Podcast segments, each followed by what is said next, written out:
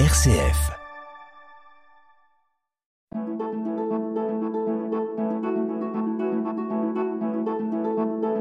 Itinéraire. RCF. Bonjour. J'accueille aujourd'hui Catherine Boineau, qui est enseignant-chercheur à, à l'Université de Tours euh, dans le cadre de Polytech. Elle va nous expliquer euh, ce que c'est. Qui a beaucoup de choses extrêmement in- intéressantes à nous dire. Là, je prends parti dès le début, mais sinon, je ne ferai pas cette émission. Euh, qui a extrêmement intéressantes à nous dire sur euh, les questions d'environnement et, de changement climatique. Lorsqu'on a préparé l'émission, elle nous, on va étudier ça un peu plus en détail. Euh, euh, deux choses m'ont frappé. La première chose, c'est que tout est lié. Il y a vraiment, lorsqu'on touche un élément de, un, élément de l'environnement pris au sens, euh, au sens large, on touche la totalité des, des éléments de l'environnement. Et euh, en conséquence, toute action est un véritable processus. Alors, Catherine Boineau, bonjour. Bonjour. avant de rentrer euh, justement dans, dans le vif du sujet, est-ce que vous pourriez d'abord nous, nous faire part de, de votre cursus euh, universitaire et nous expliquer pourquoi, dans quelle marmite vous êtes tombée quand vous étiez petite, hein, euh, qui vous a euh, conduit à, à consacrer votre vie à la science, puisque vous avez, si j'ai bien compris, même épousé votre mari et il a fait une thèse avec vous sur les mêmes, sur les mêmes questions. Alors, euh, bonjour à tous. Donc, euh, je suis Catherine Boineau, enseignante chercheuse à l'université de Tours. Et euh, comme l'indique le nom de notre métier, nous avons deux grandes parties. Une partie enseignement que j'effectue à Polytech Tours. Polytech Tours est une école d'ingénieurs intégrée à l'université et le département dans lequel j'interviens forme des ingénieurs dans le domaine de l'aménagement et de l'environnement. Je crois que vous m'avez dit qu'il y avait quatre départements donc à Polytech. Oui, à Polytech Tours, nous avons quatre départements euh, mécanique, électronique, informatique et le département aménagement euh, environnement. Mais on va se consacrer à, à l'environnement et, et à l'aménagement, hein, euh, où, où vous enseignez et, et où vous faites une, des recherches. Et pour ma recherche, donc j'appartiens à l'unité mixte de recherche euh, CITER, Cité, Territoire, Environnement, Société, qui est une unité de recherche en sciences humaines, mais qui compte en son sein euh, une équipe multidisciplinaire avec euh, des économistes, des géographes, des géographes du paysage, un géomorphologue, des écologistes ou écologues végétaux, animaux, etc. Donc mes Mais alors comment vous êtes venu là? Alors, euh, c'est un long parcours. Euh, bah, je dirais que j'ai déjà eu peut-être une sensibilisation assez jeune hein, par l'intermédiaire de ma maman, qui a commencé à me faire faire très tôt un herbier. Et puis de là, bah, je me suis intéressée aux plantes, euh, qu'est-ce qu'on pouvait en faire, où est-ce qu'elles poussaient, etc. Et puis, euh, au collège, je dois reconnaître que j'ai une prof de sciences nat qui nous a euh, complètement euh, initiés à, à l'écologie, à la géologie, euh, à de la biologie. Et puis, bah, ma foi, euh, tout ça, ça a fait son chemin. Ce qui est important de noter, me semble-t-il, hein, c'est l'influence que vous, en tant qu'enseignante, vous pouvez avoir justement sur ceux qui vous écoutent, puisque vous avez vous-même été influencé par votre mère, certes, mais aussi par votre prof de sciences nat. Ben, on a tous, à un moment ou à un autre, quelque part influencé de manière directe ou indirecte, des fois sans le savoir, euh, ou été influencé par euh, différentes personnes. Après, le, la question c'est euh, qui et comment la personne a pu peut-être trouver le point d'accroche ou qui vous a aidé à vous, à vous trouver ou à vous révéler. quoi. C'est à chacun de, de chercher ça dans sa vie. Tout à fait. On continue alors sur. Donc ensuite, j'ai après le bac, hein, j'ai intégré le BTS Gestion et protection de la nature euh, de Neuvik. À l'époque, ce BTS était le seul en France et pour pouvoir y rentrer, il fallait avoir sa mention bien euh, au bac. Euh, donc j'ai fait tout ce qu'il fallait pour avoir ma mention bien au bac et j'ai eu la chance d'intégrer ce BTS qui avait déjà une euh, une vision euh, intégrative et euh, multi, j'ai envie de dire multidimensionnelle. On faisait de l'écologie, on faisait des techniques d'information. Je me rappelle qu'on avait fait de la photo, on faisait des sorties terrain beaucoup, euh, on avait un peu d'économie. Donc, ma foi, ça m'a tout ça, ça m'a beaucoup plu, et c'est cette dimension intégrative qui, m'a intéressée. J'ai eu la chance de pouvoir poursuivre ensuite dans une maîtrise des sciences et techniques à l'université de Rennes 1, euh, où là encore, bah, il y avait cette dimension pluridisciplinaire et, et y est arrivé par exemple du droit de, l'environnement. Euh, et à la suite de cette euh, formation-là, j'ai fait un stage chez, euh, on va dire, l'ancêtre de l'Office français de la biodiversité, qui à l'époque s'appelait le Conseil supérieur de la pêche. Et pendant ce stage, ben, j'ai eu l'occasion de comprendre et euh, de travailler sur le terrain et de voir que euh, quand on travaille dans le domaine de l'environnement, on peut pas dissocier les espèces des espaces dans lesquels elles vivent, on peut pas dissocier les activités humaines de ces espaces ou et ou de ces espèces, puisque on va avoir des interférences entre entre les deux. Itinéraire sur RCF. Itinéraire. On ne peut pas dissocier les espaces et les espèces. Est-ce que vous pourriez nous donner, donner quelques exemples concrets? Alors, par exemple, euh, pour en, venir euh, peut-être aux espèces sur lesquelles je travaille euh, actuellement, les poissons, vous ne pouvez pas faire de la protection d'une espèce de poisson si vous ne tenez pas compte, par exemple, de la continuité écologique, c'est-à-dire de la facilité que le poisson aura pour circuler à l'intérieur du cours d'eau, vous devez absolument tenir compte de la qualité de l'eau, euh, de la qualité du substrat sur lequel il va se reproduire et euh, quelque chose qui est de plus en plus important depuis ces dernières années, c'est la quantité d'eau disponible dans le cours d'eau et comment cette eau va euh, se réchauffer ou pas, si on veut y revenir à, nos, à notre ah. changement climatique. On, y on, y reviendra. Et vous, vous avez travaillé, vous avez fait votre thèse donc sur l'alose, si, si je ne me trompe pas. Oui, alors ah. les aloses sont des poissons migrateurs qui vont présenter le même cycle que le saumon, c'est-à-dire grossissement en mer et reproduction euh, en eau douce. Euh, ce sont des poissons qui ont, font partie de la famille de la sardine, mais euh, qui font quand même entre 30 et facile 60 cm de long. à la différence du saumon, elles vont se reproduire moins haut dans les bassins versants. Hein, et elles supportent mieux les températures chaude entre guillemets hein, que le que le saumon. Donc à l'époque, euh, on ne connaissait quasiment plus rien euh, des populations d'aloses sur le bassin de la Loire. Donc avec euh, la personne qui est devenue mon compagnon, nous avons fait notre thèse sur la distribution de des espèces d'aloses, puisqu'on en a deux sur la façade atlantique dans le bassin. Et lui, il a travaillé plus sur la partie génétique des populations et moi sur l'attribution de l'âge et les caractéristiques biologiques de ces deux espèces.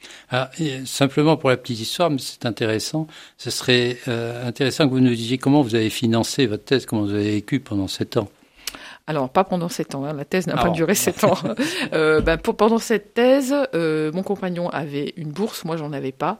Et comme l'année précédente, j'avais travaillé pour échantillonner les aloses avec des pêcheurs professionnels qui utilisaient alors pêcheurs professionnels en eau douce qui utilisaient une technique spécifique au bassin de la Loire qu'on ne retrouve nulle part ailleurs en Europe, qui permet d'échantillonner les poissons, eh bien, euh, nous avons décidé que j'allais me mettre à mon compte pour en fait payer mes charges et que euh, pour le reste on se débrouillerait avec la, bourse de, mon compagnon. Donc du coup, nous avons, euh, j'ai créer une entreprise. À l'époque, c'était beaucoup moins compliqué que, que maintenant.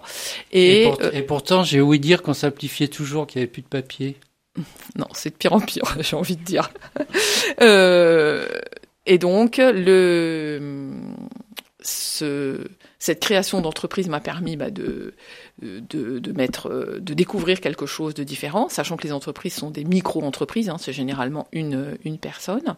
Donc l'objet classique de ces micro-entreprises de pêche professionnelle, c'est de la vente, c'était, on va dire, parce que maintenant c'est plus ça, de la capture de poissons et vente auprès des restaurateurs. Et moi, j'avais fait capture de poissons, vente du poisson, mais aussi vente de la donnée poisson, euh, ce qui permettait de, donner un petit plus à, l'entreprise. Et euh, bah, en fait, cette activité-là, euh, a permis de créer un réseau de pêcheurs échantillonneurs, donc sur les aloses, et plus tard sur euh, les anguilles à l'échelle du, bassin de la Loire. Et donc il y a eu des échanges euh, de connaissances dans les deux sens euh, et de pratiques très intéressantes. Et je dirais, en tant que chercheuse actuellement, c'est quand même quelque chose, alors un, de très original dans le domaine de l'écologie, et deux, d'assez fabuleux parce que vous pouvez travailler avec des gens qui sont tous les jours sur l'eau et qui vont vous apporter des informations de la donnée que vous, vous ne pourriez jamais acquérir en tant que scientifique parce que ça coûterait une fortune. D'accord. Donc, et, euh, on, on, va relier, puisqu'on est sur la, sur la recherche, avec ce que vous faites actuellement.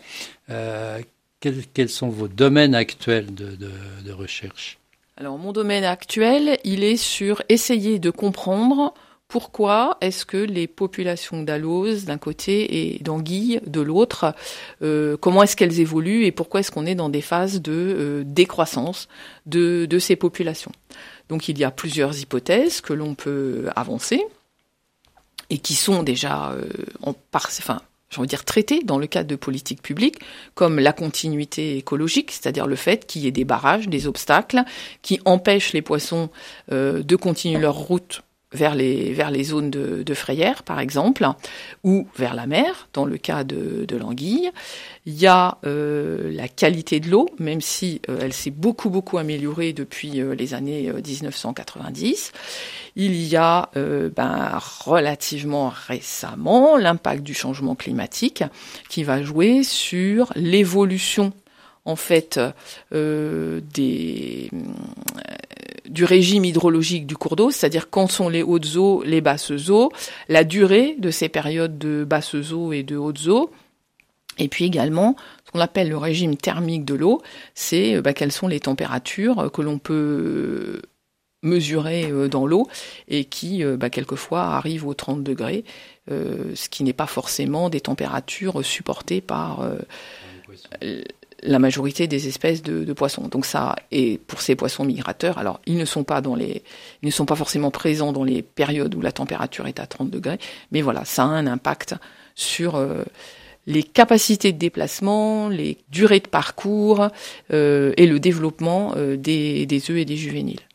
Eric me fait signe que c'est le temps de la pause musicale, hein, et vous avez choisi Jordi Saval.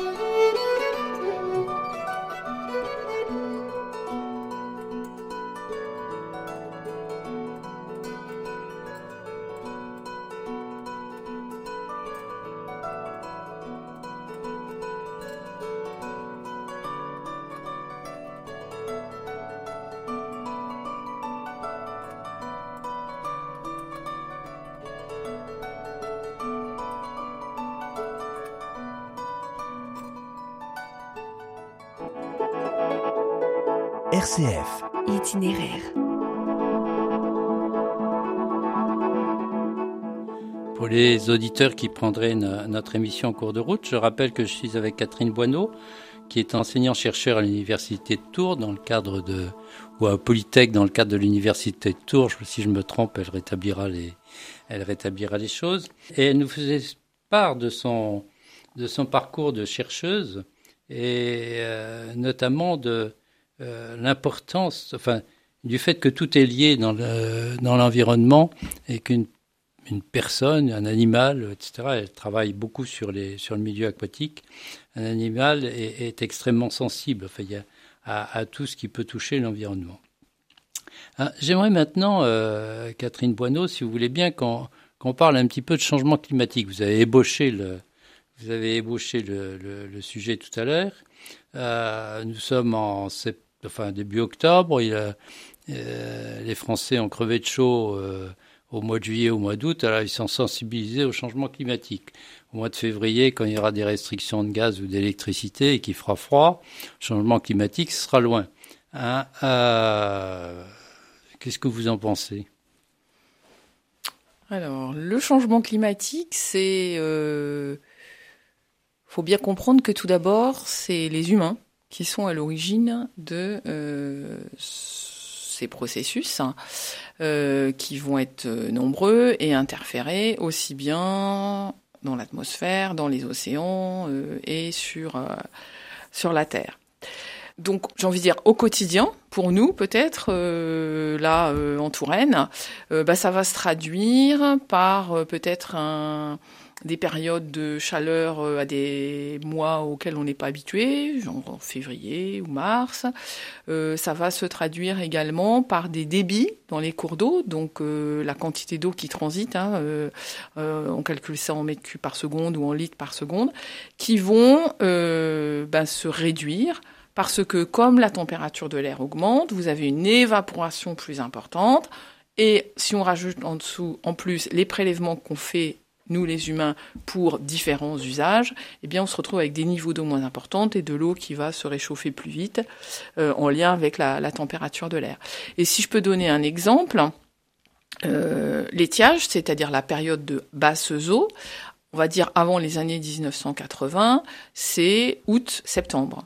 Maintenant, si on regarde euh, la, durée de l'étiage, on a presque un mois de plus. Hein. ça va être août, euh, mi-juillet, août, et puis euh, septembre, et puis euh, presque jusqu'à la mi-octobre. Il n'y a, qu'à regarder la Loire actuellement. Alors cette année, la Loire a atteint des débits euh, très bas, très peu, enfin qu'elle n'a pas atteint depuis plusieurs décennies, hein, sachant que en plus le débit de la Loire est soutenu, c'est-à-dire euh, ce que vous avez là à Tours, c'est pas le débit naturel, c'est le débit naturel plus des apports par des barrages qui ont fait un stockage euh, de l'eau. Hein. Parce que la Loire a la particularité d'avoir des très grandes amplitudes de, alors, de une question. Euh, il y a des personnes qui vous diront que dans l'histoire, bah, il y a eu des il y a eu des périodes chaudes, des périodes froides, etc. Est-ce qu'il y a lieu de, de, de, de dramatiser la situation actuelle? Ou est-ce que ça fait partie d'une des, périodes euh, cycliques de l'histoire? Alors, euh, si on reste à l'échelle historique, euh, ce qu'il faut bien comprendre, c'est que tout ce qui s'est passé depuis les années 1900 ont considérablement amplifié les processus et augmenté la vitesse des processus. Et du coup, eh bien, les espèces animales et végétales, elles n'ont pas le temps nécessaire qu'il leur faut c'est-à-dire à, l'échelle de milliers d'années, pour évoluer avec cette nouvelle situation. Si vous vous promenez un petit peu euh, dans les forêts ou vous regardez un petit peu les bois en Touraine, regardez de près les bouleaux. Vous allez voir dans quel état ils sont. Il y en a plein qui sont par terre parce que il fait trop chaud pour eux, il n'y a pas assez d'eau et pas assez d'humidité pour eux. Bon ben les bouleaux, euh, il leur faut, il leur faudrait pour pouvoir s'adapter euh, plusieurs euh, milliers d'années en admettant qu'ils s'adaptent. Donc qu'est-ce qui se passe? Ils meurent très vite en quelques en quelques années. Hein. Et on n'a pas le temps pour que d'autres espèces puissent euh, quelque part remplacer, même si c'est pas forcément le bon mot, euh, ces, ces boulots. Hein. Donc on va se retrouver euh, avec bah, des, des, espèces qui vont disparaître sans qu'il y en ait d'autres qui aient eu le temps de venir les remplacer, sauf si quelquefois on a des remontées du sud vers le nord d'espèces euh, qui vont euh, bah, utiliser d'autres niches écologiques parce qu'elles n'ont pas exactement euh, les mêmes niches écologiques. Itinéraire, itinéraire, itinéraire. Itinéraire sur RCF. Le problème donc est sérieux, mais alors comment J'ai deux questions en fait. Lorsqu'on lutte contre le, contre le, le changement climatique, il y a des conséquences sur le plan économique, c'est certain. Euh, or, il y a des pays qui, euh, on peut prendre certains pays africains, hein. on ne peut pas leur demander de, de lutter, euh, de, de, lutter contre le changement climatique de la même manière qu'à des pays développés. Donc, est-ce que ça veut dire qu'il faut que nous, nous compensions euh, ce qu'eux ne peuvent pas faire ou ne veulent pas faire? Et puis, deuxième question, prenez M. Poutine, par exemple, le changement climatique, il s'en moque et il s'en contre-moque. Hein, alors, que faire? Alors, le changement climatique, c'est pour tout le monde, hein, quel que soit euh, le l'endroit de la planète, euh, c'est pour tout le monde, et euh, il faut que tout le monde réagisse. alors, je vais prendre une position peut-être un petit peu. Et il y a les faucons et il y a les yakas. Hein. tout à fait. Mais ce sont quand même les pays occidentaux qui ont le plus participé à ces processus de dérèglement climatique. Donc ils ont des et comment et pourquoi si vous pouvez nous le dire en euh, par le développement de la consommation d'énergie fossile qui ont libéré du carbone, etc., euh, etc. Donc ça veut dire qu'il faut trouver une sorte de d'équilibre pour que effectivement les pays euh, occidentaux fassent beaucoup beaucoup beaucoup plus d'efforts que les pays euh, qui, qui n'ont pas eu le même niveau, qui n'ont pas encore atteint le même niveau de développement que nous, et que en parallèle il faut que les pays euh, qui euh, n'ont pas le même niveau de développement ne répètent pas nos erreurs en termes de euh, on va dire, de, de, fonctionnement euh, de leur société, mais intègrent beaucoup plus euh, des, des moyens euh, en utilisant beaucoup moins de, de carbone. Mais ça, c'est fondé sur le volontariat. Vous ne pouvez pas forcer un pays sous peine d'être traité de, à juste titre, hein, de colonialisme de façon ou d'une autre, hein, peu importe. Euh, prenez, prenez le Brésil, par exemple. Hein, vous n'allez pas convaincre M. Bolsonaro qu'il faut qu'il arrête, je ne sais pas quoi. Non, ça c'est sûr. Vous la Russie, vous n'avez pas convaincu monsieur. Enfin, c'est dommage. Hein, si vous y euh, arriviez, Après, je pense qu'on a. Alors, on n'a peut-être pas. Enfin, je veux dire, ça me paraît difficile d'aller donner des leçons euh, aux autres. Hein, quand nous, voilà, quand nous, on a été les premiers participants ou les premiers contributeurs euh, à ça. Après, comme c'est quelque chose qui se gère à l'échelle de la planète, ben, il y a des systèmes, je pense, de d'équilibre à trouver avec euh, de toute façon des efforts beaucoup plus importants à faire sur les pays euh, de la part des pays occidentaux. Ça, il n'y a pas le choix. Alors pour quant à M. Poutine, je crois qu'il n'est pas du tout dans ce genre de considération et que c'est un autre problème. Voilà, c'est pas. Maintenant, si on revient, euh, excusez-moi, je vais un petit peu vite, mais je crois qu'il y a un point important. c'est vous qui le soulignez tout à l'heure. Si on revient à nous, enfin notre notre propre environnement, comment faire pour sensibiliser les personnes. Si j'ai bien compris, il faut que tout le monde soit sensibilisé. Alors, on a tous plus ou moins de responsabilité, mais on a tous une part de responsabilité. Alors, la sensibilisation, j'ai envie de dire, elle passe par euh, de l'information euh, qu'on peut glaner euh, à droite à gauche en utilisant tous les médias possibles. Et puis, elle peut se faire par des outils qui restent à mon avis encore à inventer et qui euh, euh, ont peut-être commencé à être mis en place euh, par le Parlement de Loire. Le Parlement de Loire, c'est une fiction juridique qui a été lancée par le Polo, Pôle des Arts Urbains, qui est à Saint-Pierre-des-Corps, qui visait à se poser la question de euh, est-ce qu'on peut donner une personnalité juridique euh, à des cours d'eau ou pourquoi pas euh, à des massifs montagneux, mais le polo s'est arrêté sur des cours d'eau puisque ça a déjà été fait dans d'autres pays de la planète pour bah, essayer de faire en sorte qu'il y ait une plus grande intégration des milieux et des non-humains dans, dans, nos sociétés humaines. Et c'est là que je vais en venir à la sensibilisation, parce que du coup, dans le contexte de ce Parlement de Loire, ont été testées des approches beaucoup plus euh, sensibles, des approches artistiques différentes finalement de celles qu'on peut peut-être avoir classiquement en tant que scientifique, mais moi qui me paraissent tout à fait possibles d'articuler, parce qu'il y a certainement d'autres outils pour faire passer euh, de l'information scientifique que celles qu'on utilise peut-être classiquement euh, en tant que scientifique. Ça fera peut-être l'objet d'une prochaine émission, parce qu'on me fait signe que c'est la fin de notre...